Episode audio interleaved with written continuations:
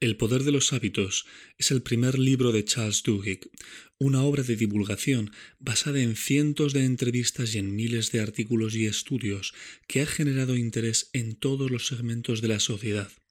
Este graduado de la Universidad de Yale es uno de los periodistas más reputados del New York Times. Lo más difícil de estudiar la ciencia de los hábitos es que la mayoría de las personas quiere saber la fórmula secreta para cambiar rápidamente cualquier hábito. Si los científicos han descubierto cómo actúan estos patrones, entonces es lógico suponer que también deben haber encontrado la fórmula para cambiar rápidamente. No es que no existan fórmulas, el problema es que no hay solo una fórmula para cambiar los hábitos. Hay miles. Todas las personas y los hábitos son diferentes, por lo tanto, también la forma de diagnosticarlos y de cambiar los patrones en nuestras vidas.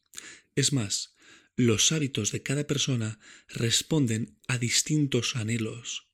Este libro no contiene una receta.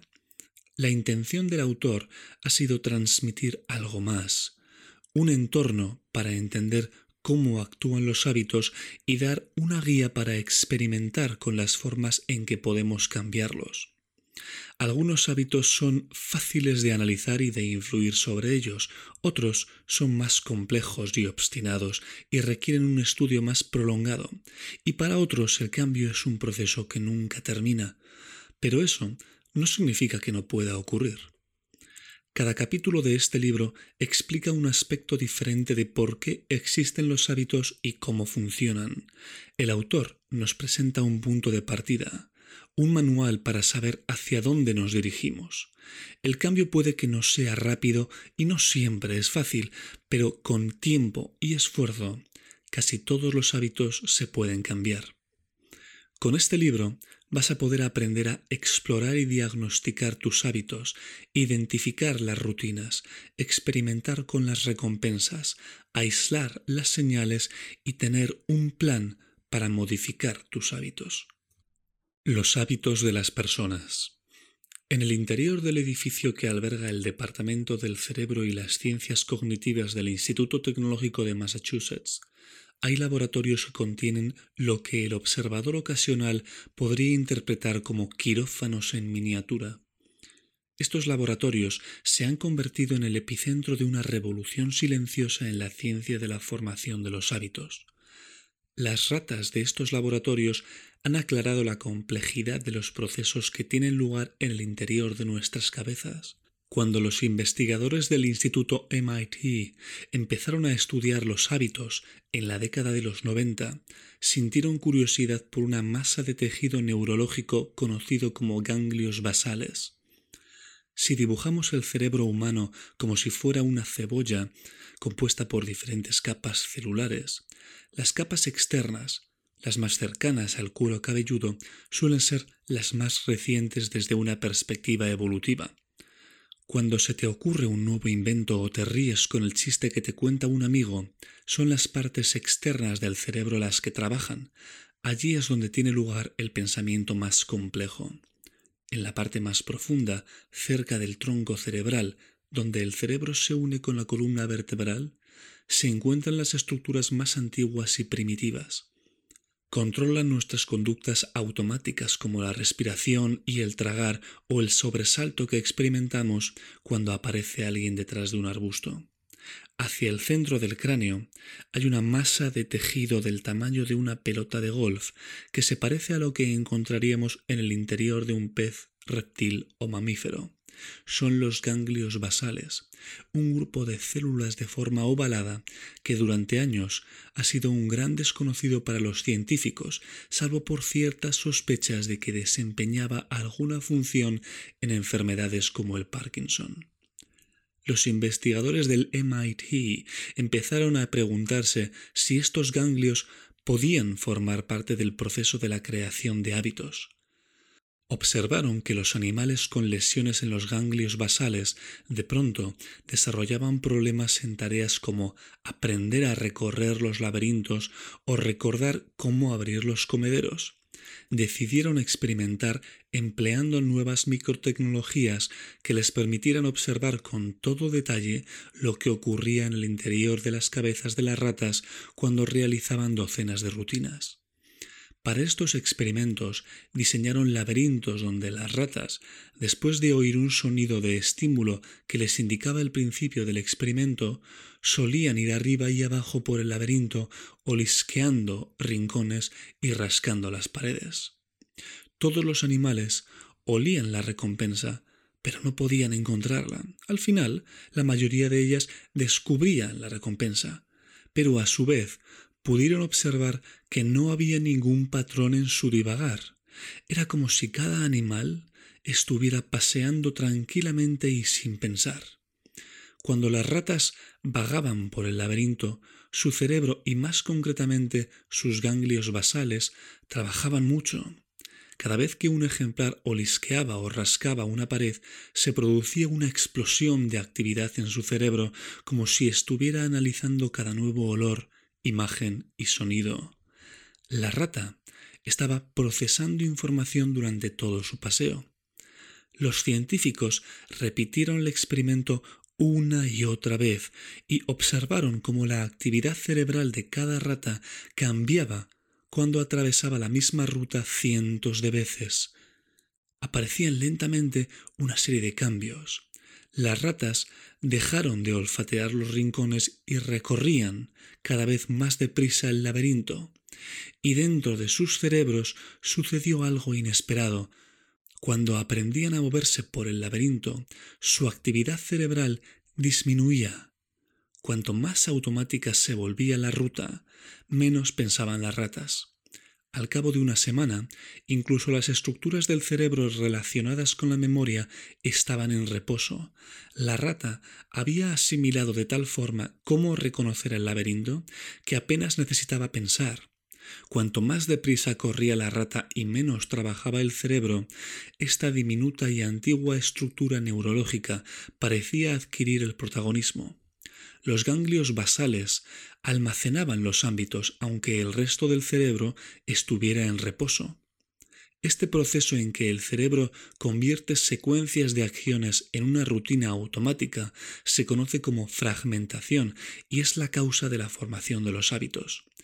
Hay docenas, si no cientos de fragmentos conductuales en los que confiamos todos los días. Algunos son sencillos, como puede ser poner pasta de dientes en el cepillo antes de cepillarse, y otros son mucho más complejos, como vestirnos o preparar la comida. La rutina se produce con el hábito. Una vez que empieza a desplegarse ese hábito, nuestra materia gris puede relajarse o centrarse en otros pensamientos. Los hábitos, según los científicos, surgen porque el cerebro siempre está buscando la forma de ahorrar esfuerzo. Si dejamos que utilice sus mecanismos, el cerebro intentará convertir casi toda la rutina en un hábito, porque los hábitos le permiten descansar más a menudo. Esto responde al instinto de ahorrar energía y es una gran ventaja para nuestra especie. Un cerebro eficiente no necesita tanto espacio, lo cual hace que la cabeza sea más pequeña, lo que a su vez facilita el parto y por lo tanto provoca menos mortalidad infantil y de las madres. Un cerebro eficiente nos permite dejar de pensar constantemente en las conductas básicas y así poder dedicar nuestra energía mental a otras cuestiones. Pero ahorrar esfuerzo mental es engañoso porque si nuestro cerebro descansa en el momento inadecuado, puede que se nos pase por alto algo importante. Nuestros ganglios basales han diseñado un sistema inteligente para determinar cuándo pueden actuar estos hábitos. Es algo que sucede cada vez que empieza y termina un fragmento de conducta. Este proceso dentro de nuestro cerebro es un bucle de tres pasos. Primero está la señal, el detonante que informa a nuestro cerebro de que puede poner el piloto automático y que el hábito ha de usarse. Seguidamente está la rutina, que puede ser física, mental o emocional. Y en tercer lugar está la recompensa, que ayuda a nuestro cerebro a decidir si vale la pena recordar en el futuro este bucle en particular. Con el tiempo, este bucle se va volviendo más y más automático. La señal y la recompensa se superponen hasta que surge un fuerte sentimiento de expectación y deseo. Ahora bien, los hábitos no son inamovibles. Se pueden ignorar, cambiar o sustituir, pero la razón por la que el descubrimiento del bucle del hábito es tan importante es que revela una verdad básica. Cuando emerge un hábito, el cerebro deja de participar plenamente en la toma de decisiones, ya no trabaja tanto, ni desvía su atención hacia otras tareas. A menos que encuentres nuevas rutinas, el patrón se activará de forma automática. Por eso, el mero hecho de comprender cómo actúan los hábitos, aprender la estructura del bucle del hábito, hace más fácil controlarlos. Por otra parte, los hábitos nunca llegan a desaparecer, quedan grabados en las estructuras de nuestro cerebro, lo que es una gran ventaja para nosotros. El problema radica en que el cerebro no diferencia entre los buenos y los malos hábitos. Por eso, si tienes uno malo, siempre te estará acechando, esperando la señal y la recompensa. Esto explica, por ejemplo, por qué nos cuesta tanto crear hábitos saludables. Si aprendemos a crear nuevas rutinas neurológicas que se impongan a estas conductas, podremos conseguir que esas malas tendencias queden en segundo plano. Sin los bucles del hábito, nuestro cerebro se cerraría, abrumado por las minucias de la vida cotidiana. De hecho, las personas cuyos ganglios basales están deteriorados debido a una lesión o enfermedad suelen quedarse mentalmente paralizadas tienen problemas para realizar sus actividades básicas como abrir una puerta o pensar qué van a comer. Sin los ganglios basales, perdemos acceso a cientos de hábitos en los que confiamos a diario. Hay algo más que debemos tener en cuenta respecto a los hábitos. Son sorprendentemente delicados. Si las señales cambian, aunque solo sea un poco, los hábitos se desintegran. Los hábitos como la memoria y el razonamiento son la raíz de nuestra conducta. Puede que no recordemos las experiencias que crean nuestros hábitos, pero una vez se han instaurado en nuestro cerebro, influyen en nuestros actos. Los investigadores han aprendido que las señales pueden ser casi de cualquier tipo, desde un detonante visual, un lugar, una hora del día, una emoción, una secuencia de pensamientos o estar en compañía de ciertas personas. Las rutinas suelen ser fantásticamente complejas o increíblemente simples. Las recompensas pueden ser desde comida o drogas, que son las que causan las principales sensaciones, hasta recompensas de tipo emocional, como los sentimientos de orgullo que acompañan las alabanzas o autofelicitaciones. Los hábitos pueden surgir fuera de nuestra conciencia o se pueden diseñar deliberadamente. Con frecuencia se producen sin nuestro permiso, pero se pueden remodelar jugando con sus partes. Influyen en nuestra vida mucho más de lo que imaginamos. De hecho, son tan fuertes que hacen que nuestro cerebro se aferre a ellos a costa de excluir todo lo demás, incluido el sentido común. Normalmente no reconocemos estos bucles de hábitos cuando se van desarrollando, por lo tanto desconocemos nuestra capacidad para controlarlos. Sin embargo, al aprender a observar las señales y las recompensas, podemos cambiar las rutinas. ¿Cómo crear nuevos hábitos? Un ejemplo destacado en este ámbito es Claude Hopkins, publicista conocido por la serie de normas que acuñó para explicar cómo crear nuevos hábitos entre los consumidores a comienzos de la primera década del siglo XX. Estas normas transformarían las industrias y acabarían convirtiéndose en los conocimientos básicos que han de tener todos los comerciales, reformadores de la educación, profesionales de la salud pública, políticos y ejecutivos. Incluso en la actualidad, las normas de Hopkins influyen en todas las cosas, desde cómo compramos artículos de limpieza hasta los instrumentos que utilizan los estados para erradicar enfermedades, son fundamentales para crear cualquier rutina nueva. El secreto de su éxito fue que descubrió un tipo de señal y una recompensa que alimentaban un hábito particular, es decir, cómo crear el deseo. Y resulta que ese deseo es lo que hace que funcionen las señales y las recompensas, es lo que alimenta el bucle del hábito. Una de las tácticas características de Hopkins a lo largo de su carrera fue descubrir detonantes sencillos que convencieran a los consumidores para utilizar sus productos cada día. Según él, había aprendido la psicología humana correcta. Esa psicología se basaba en dos reglas básicas.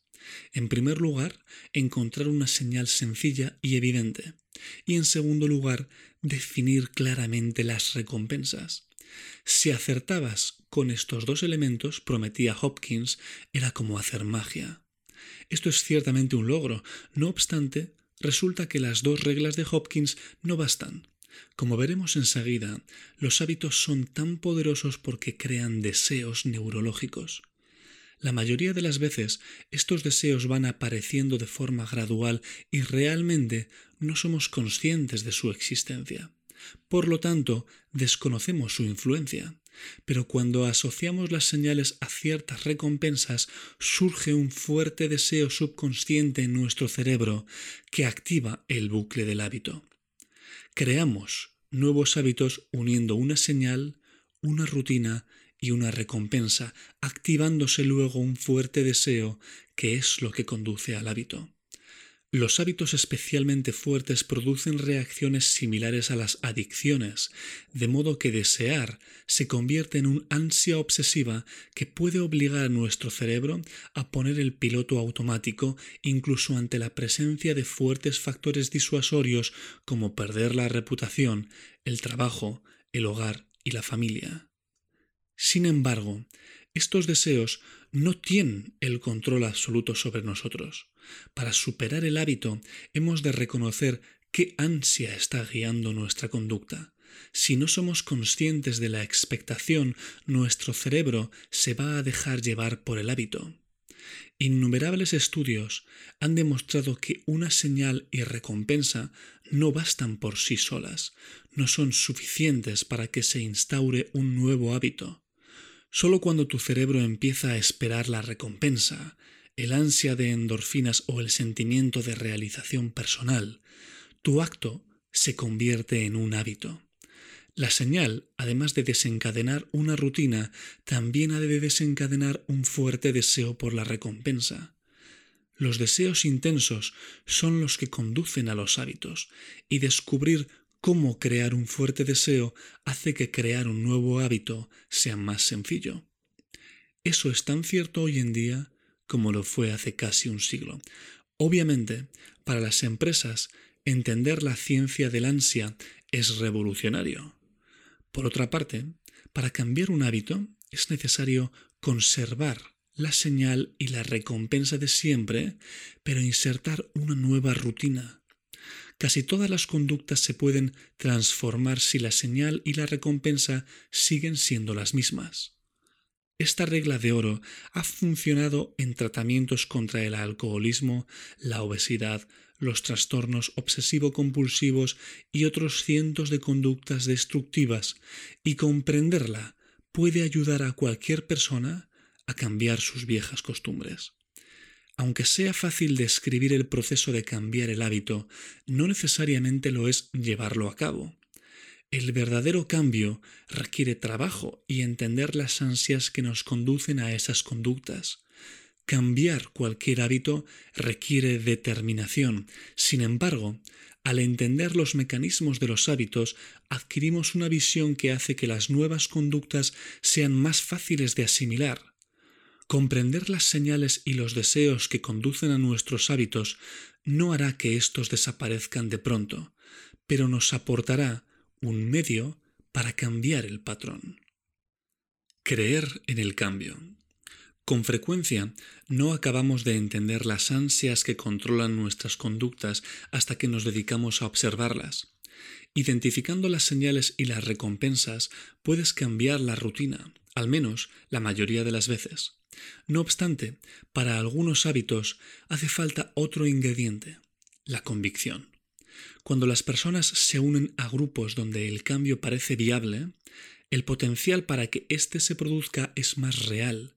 Para la mayoría de personas que hacen inventario de sus vidas, no hay momentos críticos o desastres que les cambien la vida. Simplemente se unen a comunidades o a veces conocen a una sola persona que hace increíble el cambio. Los mecanismos exactos de la fe todavía no se han llegado a entender, pero lo que sí sabemos es que para que los hábitos cambien de manera permanente, la gente ha de estar convencida de que el cambio es posible. La fe es más fácil cuando se produce dentro de una comunidad. Por desgracia, no existe una serie de pasos específicos que nos garanticen que a todos nos funcionará. Sabemos que un hábito no se puede erradicar sencillamente, sino que se ha de sustituir. Y sabemos que los hábitos son más maleables cuando se aplica la regla de oro para cambiarlos. Es decir, mantener la misma señal y la misma recompensa e insertar una nueva rutina. Pero eso no basta. Para que el hábito se afiance, hemos de creer que el cambio es posible. Normalmente, esa creencia solamente surge con la ayuda de un grupo. Si quieres cambiar un hábito, has de hallar una rutina alternativa y tus probabilidades de éxito aumentarán espectacularmente cuando te comprometas a cambiar formando parte de un grupo. Tener fe es esencial y eso se produce a raíz de una experiencia grupal, aunque esa comunidad solo se componga de dos personas. Los hábitos de las organizaciones de éxito. Los hábitos tienen el poder de iniciar una reacción en cadena, cambiando otros hábitos a medida que se instauran en una organización. Algunos hábitos importan más que otros para rehacer los negocios y la vida. Se trata de los hábitos básicos y pueden influir en el modo en que trabajas, comes, vives, gastas y te comunicas con otras personas. Los hábitos básicos inician un proceso que, con el tiempo, lo transforma todo. El éxito no depende de que todo salga bien, sino de identificar unas cuantas prioridades clave y convertirlas en poderosas palancas. Los hábitos que más importan son aquellos que cuando empiezan a cambiar desplazan y rehacen otros patrones. Los estudios han demostrado que las familias que suelen cenar juntas parecen educar mejor a sus hijos para hacer los deberes, sacar mejores notas, tener más control emocional y más confianza en sí mismos. Igualmente, hacerse la cama cada mañana está correlacionado con una mayor productividad, mayor sensación de bienestar y ser más capaz de ceñirse al presupuesto. Por alguna razón, estos cambios iniciales activan cadenas de reacción que ayudan a que se establezcan otros hábitos. Si nos concentramos en cambiar y en cultivar los hábitos esenciales, podemos producir cambios generalizados. Identificar los hábitos básicos permite conseguir lo que conocemos dentro de la literatura académica como pequeños triunfos. Ayudan a que florezcan otros hábitos creando nuevas estructuras y establecen sistemas de trabajo en los que el cambio se vuelve contagioso. Los hábitos básicos fomentan un cambio generalizado, creando culturas donde introducen nuevos valores. Hacen que las decisiones difíciles resulten más fáciles. A veces, estas culturas se manifiestan con vocabularios especiales, cuyo uso se convierte en un hábito en sí mismo que define una organización. Las culturas empresariales se desarrollan a partir de los hábitos básicos que tiene cada organización, tanto si sus líderes son conscientes de ello como si no.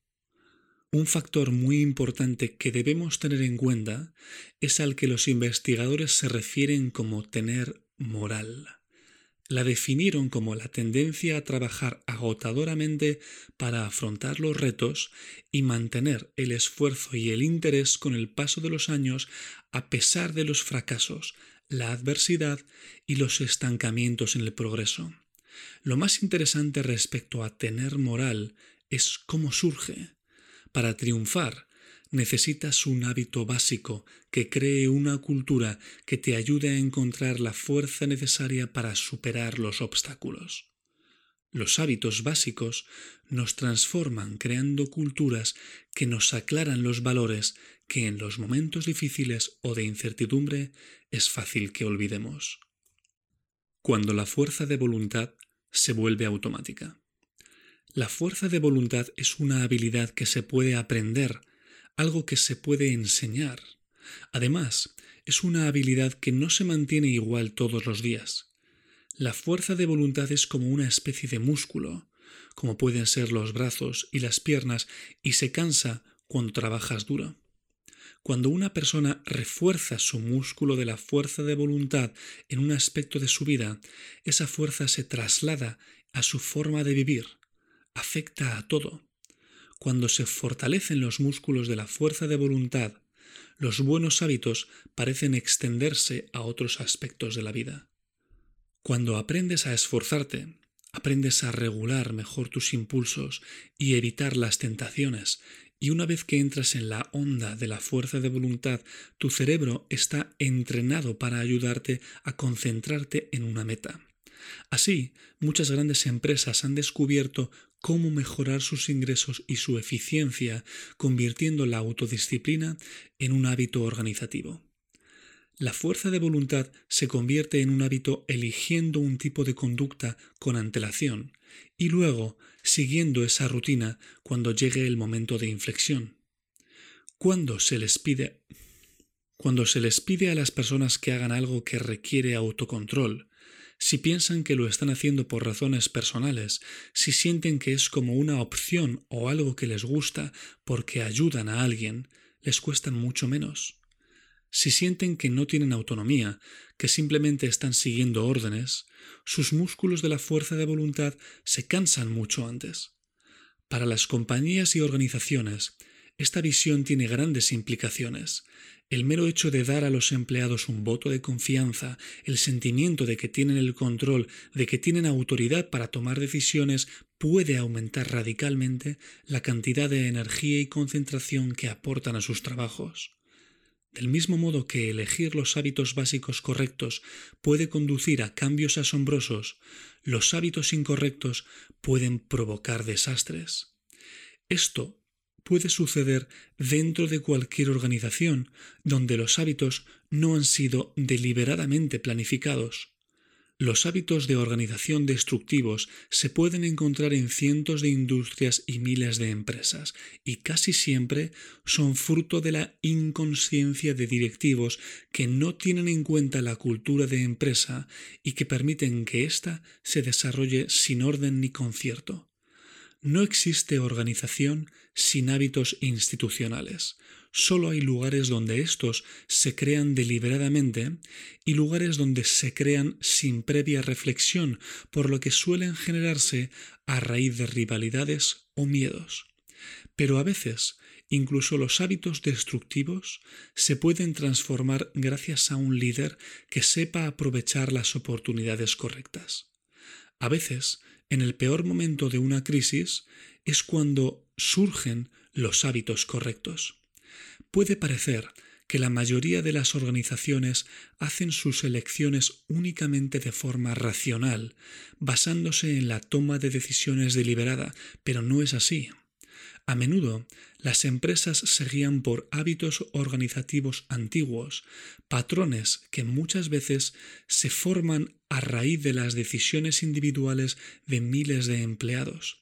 Y estos hábitos tienen un impacto más profundo de lo que cabe imaginar. A la información sesgada, resultado de patrones descoordinados entre los cotilleos de ejecutivos sobre la competencia y conversaciones con sus amistades, se unen las rutinas más formales de investigación y desarrollo hasta que al final se crea un consenso. Nadie ha tomado una decisión deliberada en solitario, más bien ha sido la convergencia de docenas de hábitos, procesos y conductas lo que les ha hecho llegar a una conclusión. Estos hábitos o rutinas respecto a la organización tienen una importancia enorme porque sin ellos la mayoría de las compañías jamás llegaría a realizar ningún trabajo. Las rutinas proporcionan cientos de normas no escritas necesarias para el funcionamiento de las empresas. Permiten que los trabajadores puedan experimentar con ideas nuevas sin tener que pedir permiso para cada cosa que hacen aportan una especie de memoria organizativa para que los directivos no tengan que reinventar los procesos de ventas cada seis meses o les entre el pánico cada vez que se marcha un vicepresidente. Las rutinas reducen la incertidumbre.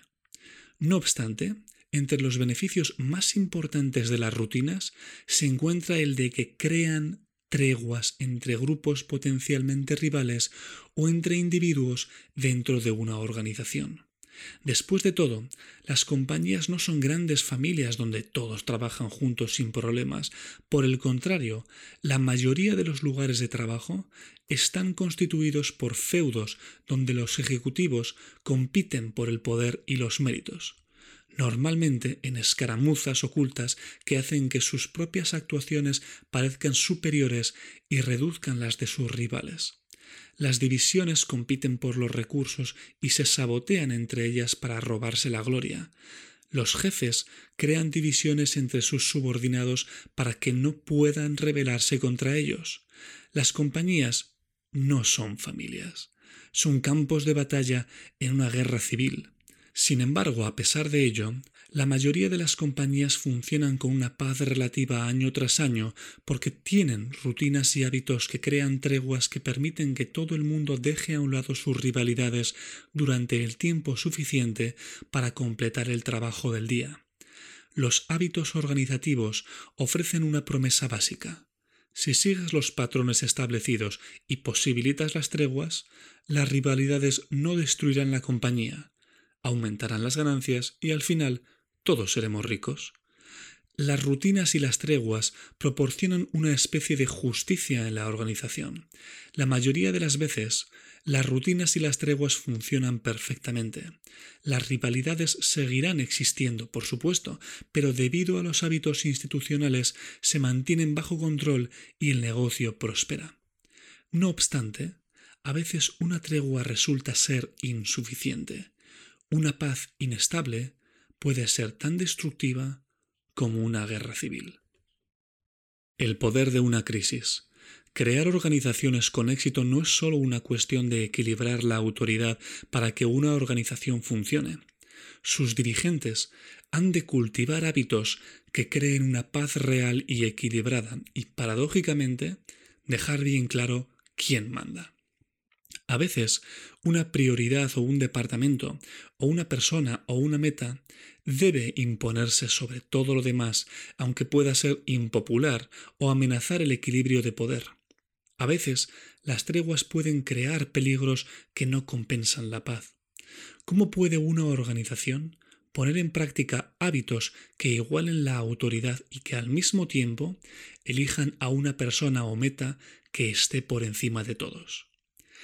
En los momentos de inestabilidad, los hábitos organizativos se vuelven lo bastante maleables como para asignar responsabilidades y crear un equilibrio de poder más equitativo.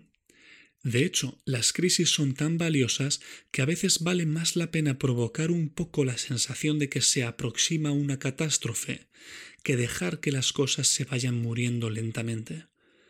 Cuando un sentimiento de crisis se apodera de una organización, todo el mundo está más abierto al cambio.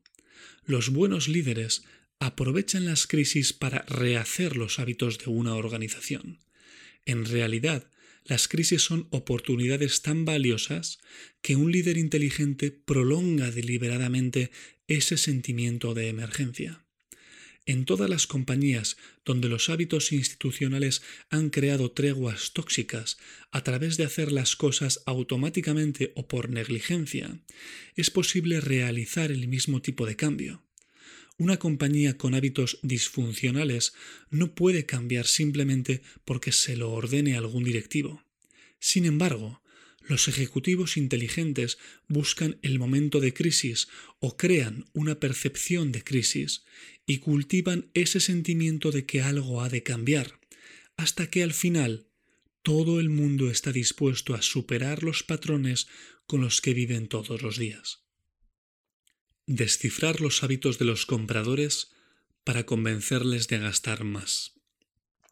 Hace varias décadas los minoristas no se dedicaban a los análisis de datos, intentaban entrar en las mentes de sus clientes al estilo antiguo, contratando expertos en psicología que les vendían tácticas dudosamente científicas que, según ellos, hacían que los clientes gastaran más. El problema con estas prácticas es que trataban a todos los compradores por igual. Se trataba de técnicas bastante primitivas y soluciones de talla única para desencadenar hábitos de compra. En las dos últimas décadas, en las que el mercado se ha vuelto cada vez más competitivo, las grandes compañías han empezado a darse cuenta de que no pueden seguir confiando en sus viejos trucos. La única forma de aumentar las ganancias es descubrir los hábitos de compra de cada cliente y vender a cada persona individualmente con recursos personalizados para atraer las preferencias de compra únicas de cada consumidor. En parte, se han dado cuenta de la fuerza con la que pueden influir los hábitos en casi todas las decisiones de compra.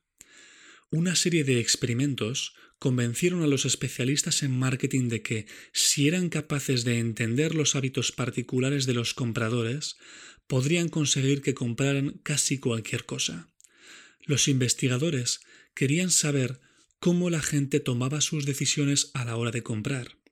El aspecto más sorprendente de estos estudios fue que, aunque todo el mundo confiaba en los hábitos para hacer sus compras, cada persona tenía hábitos diferentes. Es decir, los hábitos son únicos en cada persona. Las empresas hoy en día tienen la capacidad para personalizar los anuncios y los cupones que envían a cada cliente gracias a la recopilación de una enorme cantidad de datos, también conocidos como Big Data. Antes, las empresas solo sabían lo que sus clientes querían que supiesen. Hoy en día es impresionante saber cuánta información hay disponible y las compañías la compran porque es la única forma que tienen de sobrevivir en un mercado tan competitivo. No obstante, el problema con todos estos datos es que no tienen sentido sin estadísticas para descifrarlos. Cientos de grandes compañías tienen departamentos de análisis predictivo dedicados a adivinar las preferencias de los consumidores. Dicho esto, hay que tener en cuenta que es más probable que los hábitos de compra de las personas cambien cuando les sucede algo importante en la vida. Los consumidores que atraviesan situaciones cruciales en su vida no suelen darse cuenta ni les importa cambiar sus patrones de comportamiento. Sin embargo, los comerciantes sí se dan cuenta y les importa bastante. Las empresas utilizan algoritmos informáticos para predecir los hábitos de los compradores. El problema que surge en el uso de estos programas informáticos es que son tan buenos para predecir los hábitos de las personas que a veces descubren hábitos que todavía no han aparecido. Y cuando las empresas intentan comercializar o sacar partido de hábitos que todavía no hemos adoptado o lo que es peor, no estamos dispuestos a adoptar por nosotros mismos, corren el riesgo de arruinarse. Para solucionar esto, las empresas disfrazan lo nuevo con un traje viejo y hacen familiar lo que antes no lo era. Si disfrazas algo con los viejos hábitos, es más fácil que el público lo acepte. La utilidad de esta lección no se limita a las grandes corporaciones que esperan manipular nuestros gustos. Estos mismos conocimientos se pueden utilizar para cambiar nuestra forma de vida. Para comercializar un nuevo hábito hemos de entender cómo hacer que la novedad nos resulte familiar. Los hábitos de las sociedades. Podemos describir los hábitos sociales como las conductas que tienen lugar inconscientemente entre grupos de personas sin tener en cuenta el número. No es frecuente percibir cuándo se producen, pero una vez en marcha, generan un movimiento que puede cambiar el mundo. Estos hábitos pueden convertir algunas iniciativas en movimientos sociales renovadores, mientras que otras pasan desapercibidas. Su fuerza de cambio se produce en un proceso en tres partes que historiadores y sociólogos nos muestran una y otra vez. Un movimiento social comienza por los hábitos sociales basados en la amistad y los vínculos entre conocidos. Crece y se desarrolla por los hábitos dentro de una comunidad y los débiles vínculos que unen a los barrios y agrupaciones. Y se mantiene porque los líderes del movimiento proporcionan nuevos hábitos a sus seguidores, les crean un sentido de identidad nuevo y un sentimiento de formar parte de algo. Generalmente, un movimiento social solamente puede avanzar y extenderse cuando se cumplen las tres partes de este proceso. En general, dicen los sociólogos, nos relacionamos con personas afines. La mayoría de nuestro círculo más íntimo son conocidos, con unos ingresos y un origen étnico similar al que nosotros tenemos. Por otra parte, el instinto de amistad lleva implícito un sentimiento de solidaridad que propicia que nos identifiquemos con alguien a quien apreciamos y que está recibiendo un trato injusto. Los estudios demuestran que no tenemos demasiados problemas para olvidar los perjuicios ocasionados a personas que no conocemos. Sin embargo, cuando se insulta a un amigo, somos capaces de superar esa inacción. Esto es lo que realmente dificulta, por ejemplo, la organización de protestas. Los sociólogos también han examinado cómo se difunden las opiniones a través de las comunidades, bien sean meros cotilleos o ideologías políticas, y han descubierto un patrón común. Nuestros conocidos por vínculos débiles suelen tener tanto peso, sino más, que nuestros amigos más cercanos.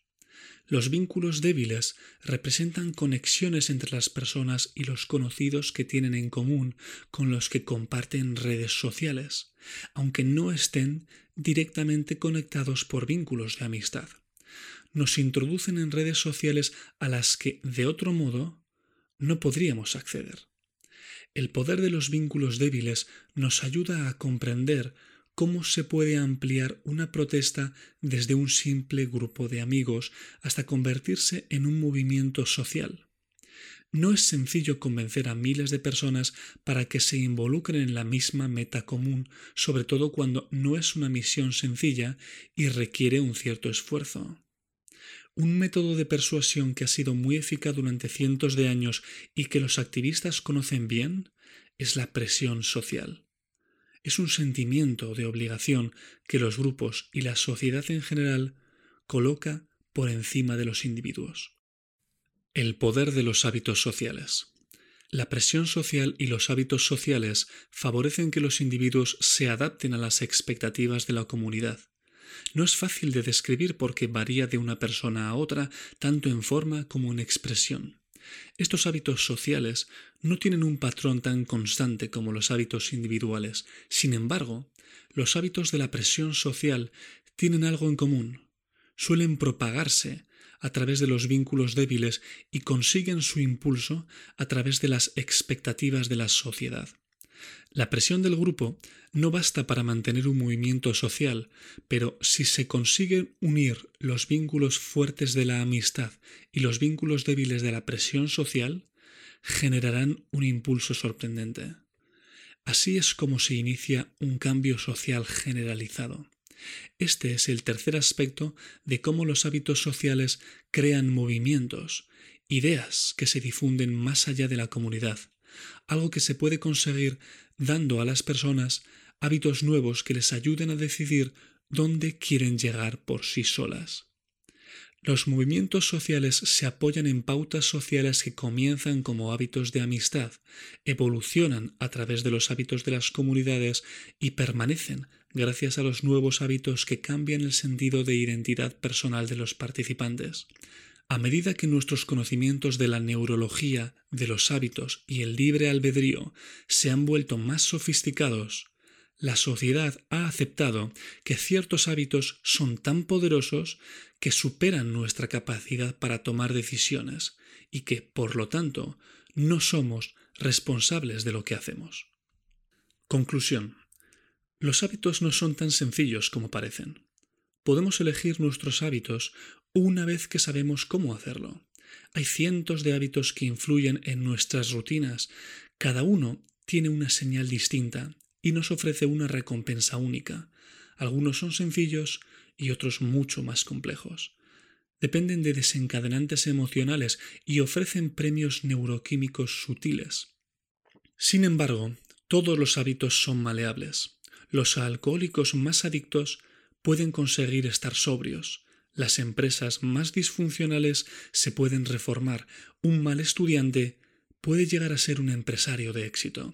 Sin embargo, para variar un hábito, has de decidir cambiarlo, has de ser consciente del duro trabajo que supone identificar las señales y recompensas que guían las pautas de los hábitos y encontrar alternativas. Una vez que comprendemos que los hábitos pueden modificarse, tenemos la libertad y la responsabilidad de transformarlos. Cuando entendemos que los hábitos se pueden rectificar, es más fácil asimilar el poder del hábito, y la única opción que tenemos es ponernos a trabajar. Los hábitos son los que nos permiten hacer algo con dificultad y esfuerzo por primera vez, pero cuando lo repetimos más veces al final, con la suficiente práctica, lo hacemos casi sin ser conscientes. Si crees que puedes cambiar y lo conviertes en un hábito, el cambio se hace realidad. Este es el verdadero poder del hábito, el concepto de que nuestros hábitos son lo que decidimos que sean. Una vez que hemos elegido y se vuelven mecánicos, empieza a ser inevitable este cambio. La manera en que percibimos nuestro entorno y reflexionamos sobre nosotros mismos crea el mundo en que vivimos. Los hábitos y los patrones nos acompañan en nuestra rutina diaria. El hecho de ser conscientes de que están ahí los hace visibles y cuando algo se hace visible, está bajo nuestro control y podemos modificarlo. Ahora que ya conoces las dinámicas de El poder de los hábitos de Charles Duhigg, accede al libro Box Brain y ponlas en práctica.